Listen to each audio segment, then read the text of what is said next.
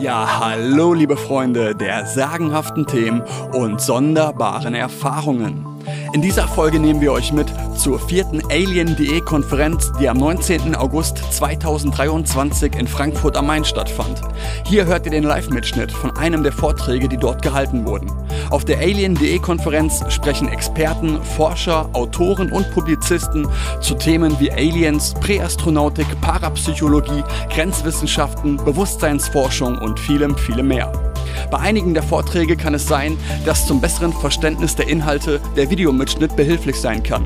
Diesen findest du auf unserem Sagenhaft und Sonderbar YouTube-Kanal, der hier auch in den Show Notes verlinkt ist. Dort gibt es auch noch weitere Videos, die hier bei Spotify, Apple Music und den anderen Podcast-Anbietern nicht zur Verfügung stehen. Schaut dort zum Beispiel mal bei einem unserer Livestreams vorbei und diskutiert mit anderen Zuhörern im Live-Chat und bleibt über den Community-Bereich auf YouTube immer über aktuelle Veröffentlichungen oder auch Veranstaltungen informiert, wie den Alien.de-Kongress oder unser sagenhaft und sonderbar Community-Treffen. Und wenn du schon mal dort bist, freuen wir uns natürlich, wenn du unseren Kanal abonnierst und uns an Menschen weiterempfiehlst, die diese Inhalte genauso interessant finden wie wir. Und jetzt geht's los mit dem Vortrag von Klaus Pionzik zum Thema Neues aus Umo, Riss in der Matrix, live von der Alien.de Konferenz 23 bei Sagenhaft und Sonderbar. Also, mein Name ist Klaus Bionzig und äh, ich beschäftige mich mit Außerirdischen seit meinem zwölften Lebensjahr, seitdem ich angefangen habe, Science Fiction zu lesen. Seit äh, 1990 beschäftige ich mich da intensiver mit und habe, bevor ich das Buch Neues aus Ubo geschrieben habe, zwei Bücher zu diesem Thema geschrieben. Einmal die Alien-Hypothese, in dem ich mich mit den UFO-Untersuchungen auseinandergesetzt habe, die es bisher gegeben hat und komme da zu dem Schluss, dass das UFO-Phänomen real ist und dass es global ist. Und danach habe ich noch ein Buch geschrieben über Wahrscheinlichkeiten in der Galaxie für Leben, äh, Intelligenz und Zivilisation, in der ich ein mathematisches Modell aufstelle. So, jetzt äh, möchte ich eine Frage an euch richten. Wer von euch hat überhaupt schon mal mit Riss in der Matrix, mit Videos dazu oder auch äh, dem UMO-Material oder den UMO-Briefen Kontakt gehabt? Ah ja, geht ja. Okay. Äh, dieser Vortrag besteht aus drei Teilen. Im ersten Teil äh, schildere ich die Vorgeschichte. Im zweiten Teil erkläre ich, wie interstellare Raumfahrt funktioniert und der dritte Teil setzt sich mit den Konsequenzen auseinander. Die ganze Geschichte fängt mit Jean de Rigny an, einem französischen äh, Bauingenieur, der in den äh, 60er Jahren im Auftrag der französischen Regierung in Marokko tätig war und dort 1962 den ersten Kontakt in der marokkanischen Wüste mit Außerirdischen hatte, die dort wegen äh, Orientierungsschwierigkeiten landen mussten. Als er dann später nach ähm, Frankreich zurückkehrte, lebte er im Saaletal und dort traf er einen Außerirdischen wieder, der sich eben Lilo nannte und äh, sich als äh, Kommandant einer außerirdischen Basis bezeichnete. Zwischen 1970 und 1990 fanden mehrere Treffen statt und äh, Jean de Rigny hielt diese Treffen in einem Heft fest, das aus äh, 65 DIN A4 Seiten bestand. Und 2008 verstarb, oder 2000 verstarb de Rigny. Und äh, da das seine privaten Notizen waren, wären praktisch diese Unterlagen verstaubt und vergessen. 2008 lernte dann Udo Witz die Familie de Rigny kennen und ist inzwischen auch der Nachlassverwalter des Materials von, von de Rigny. Und darüber lernte eben Werner Betz äh, auch dieses Material kennen. Äh, mit der Sonja Anplatz zusammen fassten die drei den Entschluss, dieses Material zu veröffentlichen. Und im 2019 erschien äh, das Buch Riss in der Matrix, äh, in dem äh, das Material so dargelegt ist, dass auf der linken Buchseite ein Scan des Originals äh, von John Rigny sich befindet und auf der rechten Seite die deutsche Übersetzung steht. Und seit der Zeit beschäftige ich mich auch mit diesem Material. Und was wir erstmal äh, gar nicht bemerkten oder dem wenig Bedeutung zugemessen haben, dass in dem Heft äh, insgesamt dreimal der Name UMO erschien. Und voriges Jahr erhielt ich dann von Werner Betz die Information, dass es die Briefe vom Planeten UMO gibt. Ich habe mich dann im Internet umgesehen und bin auch äh, direkt fündig geworden. Und zwar, die Umiten stammen vom Planeten Ummo, der äh, die Sonne Ioma umkreist, die bei uns als Wolf 424 bekannt ist. Das ist ein Doppelsternsystem mit zwei roten Zwergen, die von uns 14,6 Lichtjahre entfernt sind. Die Umiten sagen, sie sind seit 1950 hier auf der Erde und haben in der Zeit bis heute 170.000 Briefe hauptsächlich an Privatpersonen verschickt. Bekannt geworden sind davon 18.000 Seiten, also die an 7.000 Empfänger gingen. So, etwas über 300 Briefe sind im Internet veröffentlicht, und zwar auf der cosmiclibrary.de. Davon etwa äh, drei Viertel auch äh, in deutschsprachig, der Rest in Spanisch, Französisch und äh, Italienisch und Englisch. Ich habe mich dann vier Monate durch diese 300 Briefe durchgearbeitet und habe signifikante Identitäten gefunden. Und zwar äh, in den Themen Beschaffenheit des Raumes aus Materie, ähm, Elementarteilchen und Computer waren die Texte in den UMO-Briefen, die hier links dargestellt sind, und den Seiten in Riss in der Matrix rechts, äh, waren die Texte identisch und im Rest des Inhalts stimmten die Texte in etwa überein, waren aber vom Inhalt her identisch. Außerdem wurde ähm, dreimal in diesem Skript von Jean Dirigny der Name Umo direkt genannt. Äh, man kann dann insgesamt sagen, die Umo-Briefe liefern die allgemeine Grundlage und Riss in der Matrix ist in dieses Material eingebettet und behandelt spezielle physikalische Themen.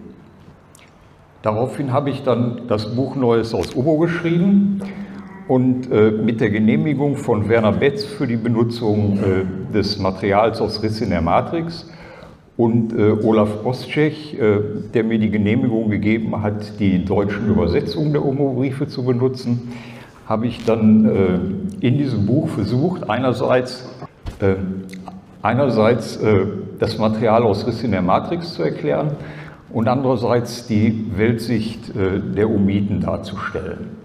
Dabei kann man sagen, die Umiten sind eine wissenschaftlich orientierte Spezies, deren Gesellschaft auch äh, theologische und sozialistische Züge enthält.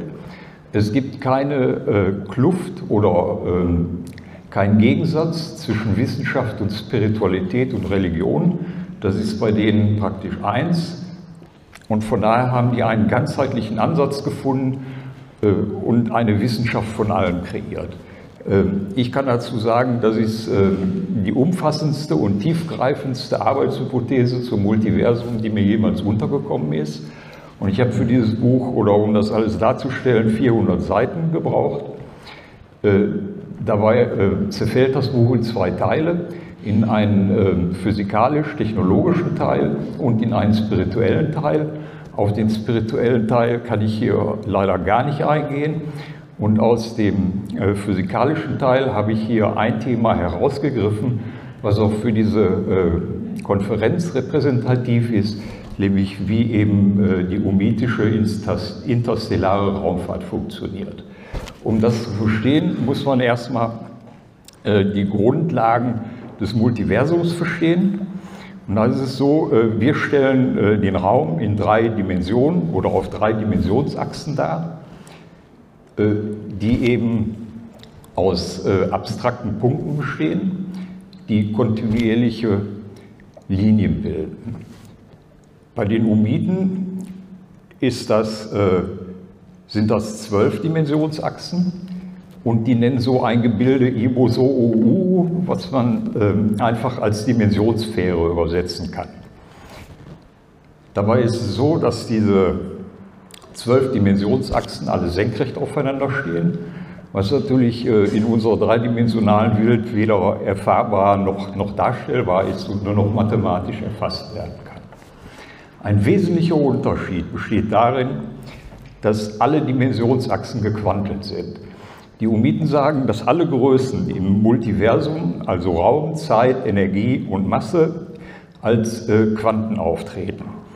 Und äh, das ergibt dann einen wesentlichen Unterschied zu unserer Sicht, äh, weil wir stellen das Universum mit der reinen Mathematik und praktisch Produkten des Geistes, also Punkten dar, während die Umiden eine physikalische Mathematik entwickelt haben, die eben mit äh, Intervallen oder realen äh, Quanten operiert.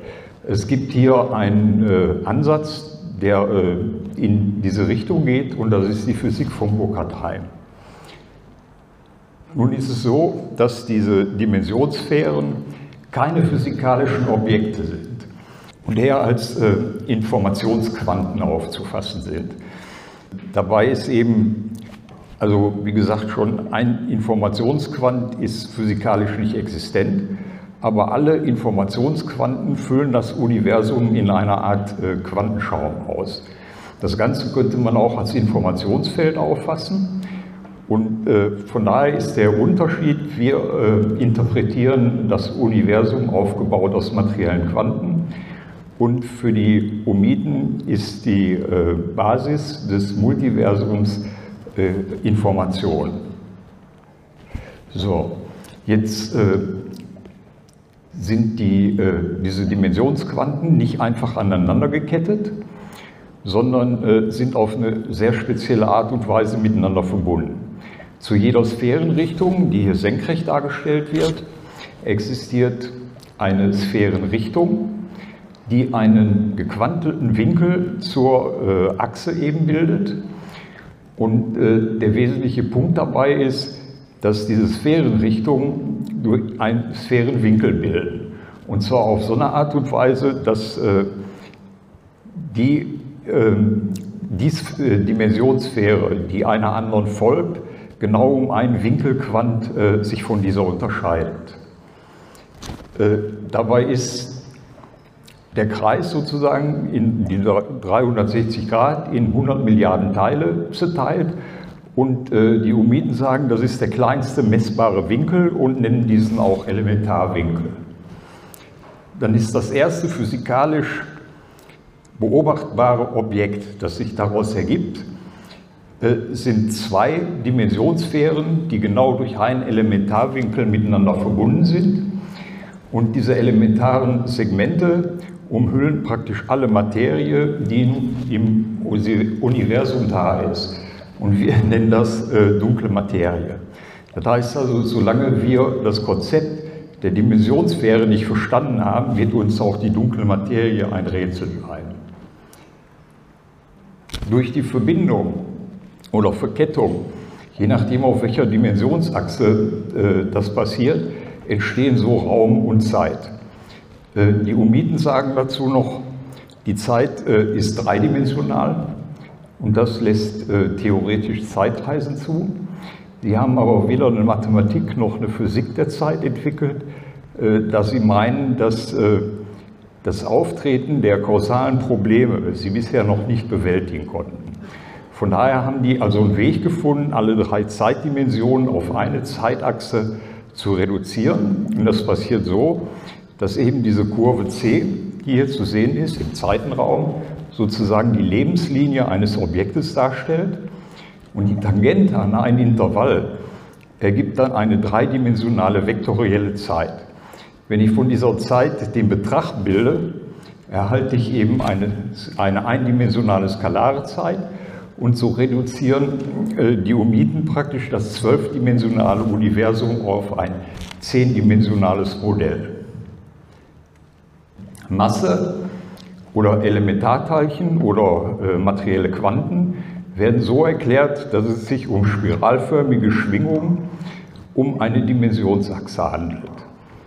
Dabei haben die Umiden eine äh, universelle äh, Elementarteilchenphysik entwickelt, äh, die es ihnen gestattet, jedes Elementarteilchen äh, zu erzeugen und auch zu löschen und jedes Elementarteilchen in jedes andere zu verwandeln. Das hat dann dazu geführt, dass die äh, eine Technologie entwickelt haben, die wir aus Star Trek kennen, nämlich Replikatoren, und so die volle Kontrolle über die materielle Ebene haben. Dabei geben sie weiterhin an, dass es vier Arten von Masse gibt. Eben äh, die positive Masse, die wir als normale Masse bezeichnen, die negative Masse, die wir leider als äh, Antimaterie fehlinterpretieren und die Umiden sagen, auf äh, Quantenebene interpretieren die da ein anderes Verhalten, als wir das tun. Außerdem gibt es imaginäre positive und negative Masse und den Ausdruck Wurzel minus 1, den kennen wir auch und bezeichnen den in der Mathematik als I und in der Physik als J. Das heißt, eine imaginäre Masse macht nur dann Sinn, wenn auch ein imaginärer Raum existiert. Und äh, wir haben da ein mathematisches Modell zu, nämlich die komplexen Zahlen. Und zwar ist 3,5 der Realanteil und 4j nennen wir den Imaginäranteil. Und dieses Konzept kann man auf den Raum übertragen und dadurch ergibt sich ein sechsdimensionaler komplexer Raum. Und das sieht dann so aus, dass äh, die schwarzen Achsen stellen den Realanteil dar und die roten Achsen den Imaginäranteil. Und der aufgespannte imaginäre Raum bezeichnen die Umiten als Antikosmos und haben eine Technologie entwickelt, in der sie die Achsen invertieren können. Wobei eben die Achsen imaginär und real sich eben äh, genau entgegengesetzt gegenüberstehen. Und wenn ich jetzt von einem Objekt die Raumachsen invertiere, dann verschwindet dieses Objekt aus dem Normalraum und geht eben in den Antikosmos über. Der Antikosmos hat andere Eigenschaften als der Normalraum. Und zwar gibt es dort keine Massenkonzentration wie, Gal wie Galaxien hier in dieser Galaxis. Äh, außerdem ist es so, wenn ein schwarzes Loch eine bestimmte Masse hier erreicht hat, wird ein Teil dieser Masse in den Antikosmos gedrückt. Das heißt, im Antikosmos entsteht ein sogenanntes weißes Loch. Und damit ist die Suche nach weißen Löchern hier in diesem Universum sinnlos. Außerdem ist die Lichtgeschwindigkeit unendlich und von daher gehören auch Tachyonen in den Antikosmos. Jetzt äh, müssen wir noch wissen, dass äh, wir praktisch in zwei Räumen leben, die sich gegenseitig durchdringen. Und dabei wird eben der Normalraum durch den Antikosmos gekrümmt. Und ähm, wenn also U Umo ist und E ist die Erde, dann zeichnet der gestrichelte Weg den Weg im Normalraum für ein elektromagnetisches Teilchen oder physikalisches Objekt. Wenn ich aber in den Antikosmos übergehe, dann ist dieser kleine schwarze Pfeil der eigentliche Weg, den ich da zurücklege. Und darauf basiert eben halt diese, die umitische Raumfahrt. Äh, man kann also Folgendes sagen, Statt also mit Raketenantriebe Objekte auf, mit unheimlich hoher Energie auf Lichtgeschwindigkeit zu bringen oder Generationsraumschiffe zu bauen, besteht der Trick der interstellaren Raumfahrt eben darin, in ein anderes Universum zu wechseln und dadurch die endliche Lichtgeschwindigkeit in unserem Universum zu umgehen. Jetzt kann man dadurch eben auch Flugbahnen von UFOs erklären. Wenn wir also äh, eine Flugbahn sehen, die so rechtwinklig oder auch spitzwinkliger ist, dann glauben wir, dass da in dem Moment, wo die Kehre stattfindet, äh, unheimlich hohe Beschleunigungskräfte auf diesen Körper einwirken und fragen uns, warum dieser Körper und die Insassen praktisch von diesen Beschleunigungskräften nicht zerquetscht werden. Die tatsächliche Flugbahn sieht aber so aus. Das heißt, das UFO kommt von links angeflogen bis zum Punkt P, wechselt dann in den Antikosmos, fliegt dort eine Schleife, tritt im Punkt P wieder aus und führt eben seine Flugbahn senkrecht dazu weiter. Äh, von daher treten wegen der erhöhten Geschwindigkeit im Antikosmos und der Schleifenbildung äh, treten nur äh, unbedeutend höhere Radialkräfte auf. Ne? und eben nicht die von uns erwarteten äh, riesigen Beschleunigungskräfte. Das heißt, wir können das so sehen, wenn ein UFO also auch Zickzackbewegungen ausführt, ähm, dann muss man sich sozusagen immer eine Schleife dazu denken, die im Antikosmos ausgeführt wird. Oder halt, wenn ein UFO Sprünge ausführt, dann geht, der, geht das kurzzeitig in den Antikosmos über, führt äh, dort einen bestimmten Weg aus und tritt dann wieder hier in den Normalraum ein. So, zur Inversion der Raumschiffmasse geben die folgendes Diagramm an. Äh, der waagerechte Pfeil ist die Zeitachse und die senkrechte Achse ist die Leistungsachse. Äh, jetzt ist das so, dass die rechte Seite, wo hier Masse steht, äh, repräsentiert den Normalraum und die linke Seite, wo Energie steht, ist der Antikosmos.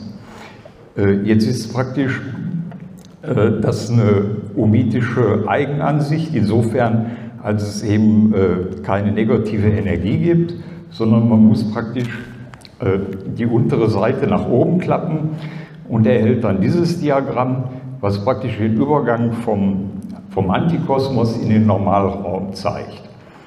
Wenn man jetzt die Seiten vertauscht, ist das, ist das der Übergang vom Normalraum in, in den Antikosmos. Ganz wichtig, ist eben der Punkt P0. Das ist eben die Leistung, die ich aufbringen muss, um ein Objekt äh, zum Wechsel in einen anderen Raum zu, äh, zu verursachen. Dazu geben die Ummieten jetzt folgende Diagramme an für verschiedene Fluchkörperformen. Das fängt dann links an, also eine Zylinderform, dann kommt eine Zigarrenform, eine Kugelform, elliptische Form und mehrere Linsenformen.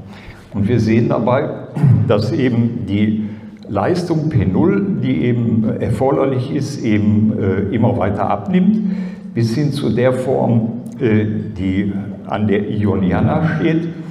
Und das ist eine mathematisch bestimmbare Form, bei der die äh, Energie oder Inversionsenergie am minimalsten ist.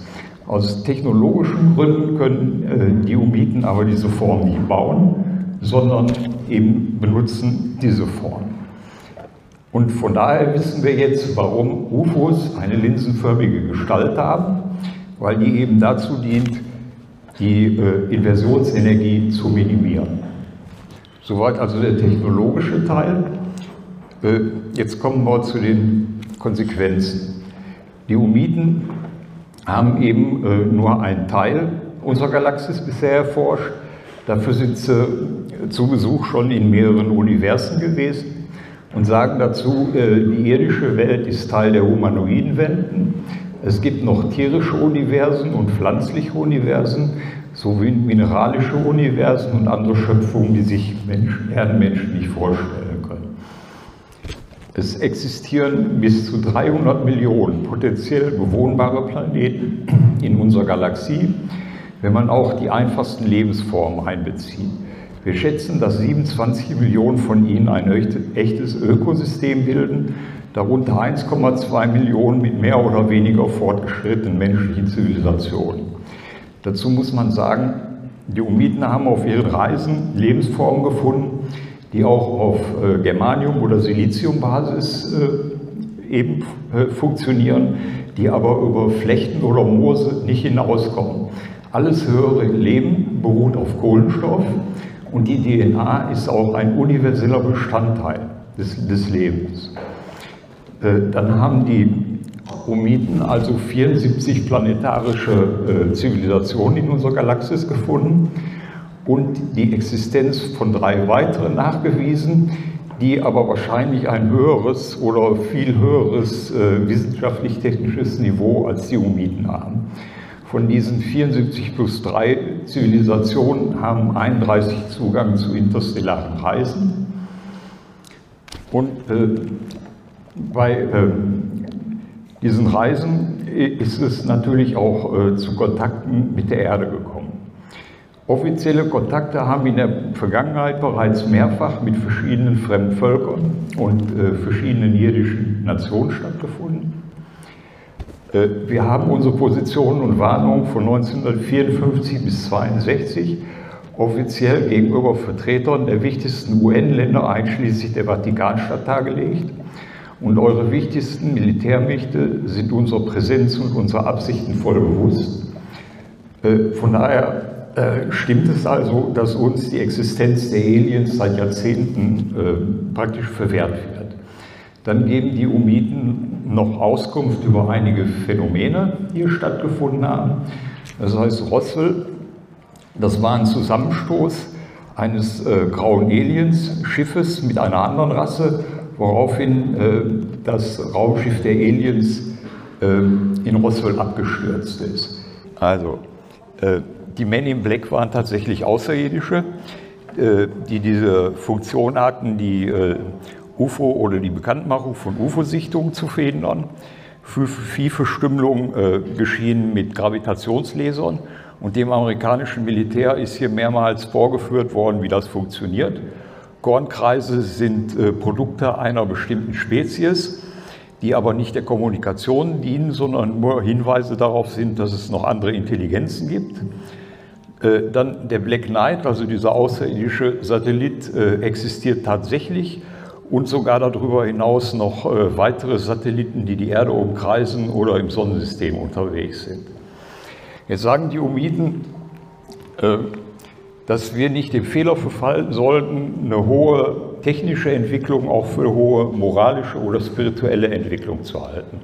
Und von daher unterscheiden äh, oder teilen sich die Spezies in zwei Arten auf, in die STS und die STO wobei die STS äh, Service to Self oder äh, äh, Dienst an sich selber äh, bedeutet und das sind die Spezies, die andere ausbeuten. Und die STO, das ist Service to Others, das sind die Spezies, die äh, andere unterstützen. Äh, dadurch kommen wir in die Situation, dass die Erde praktisch unter dem Schutz der spirituell hochstehenden Spezies steht und wenn die nicht da wären, wäre hier schon längst eine Invasion stattgefunden und wir wären äh, versklavt oder eliminiert worden. Äh, dann kann man sich natürlich fragen, warum die hier noch nicht gelandet sind. Und zwar geschieht das deswegen nicht, weil äh, bei einer Landung würde es zu einer Spaltung der Menschheit kommen, die äh, praktisch in mehrere Gruppen zerfallen würde. In die Gruppe, die darin die neuen Götter sieht und die anbeten würden, in die Gruppe, die die als Feinde ansehen würden und bekämpfen, in die Gruppe, die das äh, als kosmische Brüder ansieht und in die vierte Gruppe, denen das sozusagen am Arsch vorbeigeht. Äh, wir haben äh, die Freiheit der Entwicklung bekommen und die besteht darin, einerseits auf der individuellen Ebene, und da können wir diese Freiheit bis zum Exzess eben treiben, was eben so Beispiele wie Hitler, Stalin und Mao zeigen. Wir haben aber auch die Freiheit der Entwicklung als Spezies bekommen und damit sozusagen die Freiheit, unsere Entwicklung unabhängig von äußeren Einflüssen fortzuführen. Jetzt gibt es da noch, das heißt, es gibt für die Außerirdischen von daher nur zwei Möglichkeiten. Das sind einerseits mit UFO-Sichtungen und Kornkreisen auf sich aufmerksam zu machen und darauf hinzuweisen, äh, dass da noch andere Intelligenzen da sind und so unsere Regierung zu zwingen, die Existenz der Außerirdischen anzuerkennen. Jetzt haben die Omiten einen äh, Kanal auf Twitter gehabt und äh, seit 2019 schweigen die aber und 2021 haben die nochmal dieses Bild veröffentlicht, das den Zustand der Erde heute zeigt. Das heißt, auf der Erde findet ein Krieg statt, zwischen den STS und den STO-Spezies. Und die Umiten sagen dazu, äh, dass wir uns in der dunklen Nacht der Menschheit befinden. Es gibt jetzt äh, allerdings einen Hoffnungsschimmer, den sieht man hier unten rechts. Das sind zwei Raumschiffe. Das heißt, eine der beiden amoralischen Rassen ist gerade dabei, die Erde zu verlassen.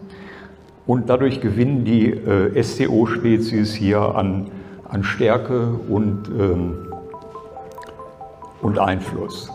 Insgesamt ne, kann man daraus das äh, Resümee ziehen, dass die Situation auf der Erde und um uns herum wesentlich weitläufiger, tiefschichtiger und fantastischer ist, als wir uns das jemals in unseren kühnsten Träumen auszumalen wussten.